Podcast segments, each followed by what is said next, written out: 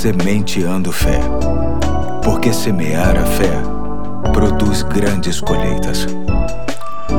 Aqui é o Pastor Eduardo, hoje é sábado, dia 16 de janeiro de 2021 e chamo sua atenção para o último episódio desta semana da série Nada Muda Se Nada Muda, lendo o texto que se encontra em 2 Coríntios capítulo 4, de 16 a 18, que diz...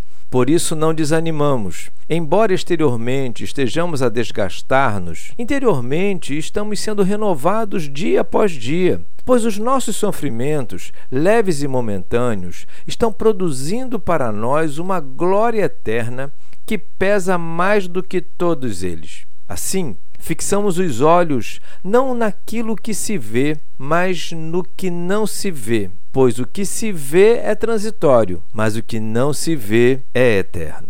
Hoje quero tratar da perseverança.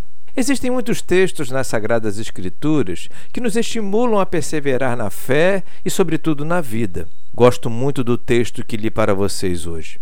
Nele encontramos uma espécie de diferencial que só consegue enxergar quem tem uma experiência de salvação em Jesus Cristo que é o fato de não podermos e nem precisarmos fixar os olhos apenas nas coisas que vemos, mas nas coisas que não vemos, nos desafiando assim a mantermos a nossa caminhada estabelecida no outro tipo de padrão.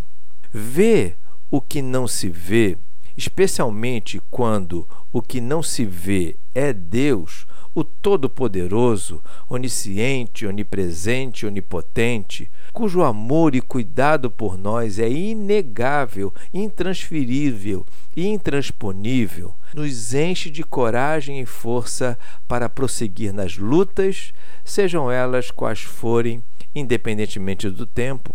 A semente de fé de hoje tem como objetivo despertar você a ter fé ou seja, a ver o invisível como nunca antes em sua vida, a ponto de, em relação aos projetos, sonhos e objetivos legítimos, fiéis aos valores de Deus, que foram abandonados, sejam pelos motivos que forem, sejam retomados em 2021, mesmo em meio a essa pandemia, dentro do que for possível, logicamente. Nada muda se nada muda, ou seja, Nada vai avançar na sua vida se você não fixar os olhos em Deus e der os próximos passos necessários e dentro do possível neste tempo para que você alcance aquilo que Deus planejou para você. Sabemos bem, irmãos, que temos mais motivos para desanimar do que para inflamar o nosso coração. Mas não desista. Que seja assim com você. Fico por aqui. Tenha um ótimo fim de semana e até segunda, se Deus quiser.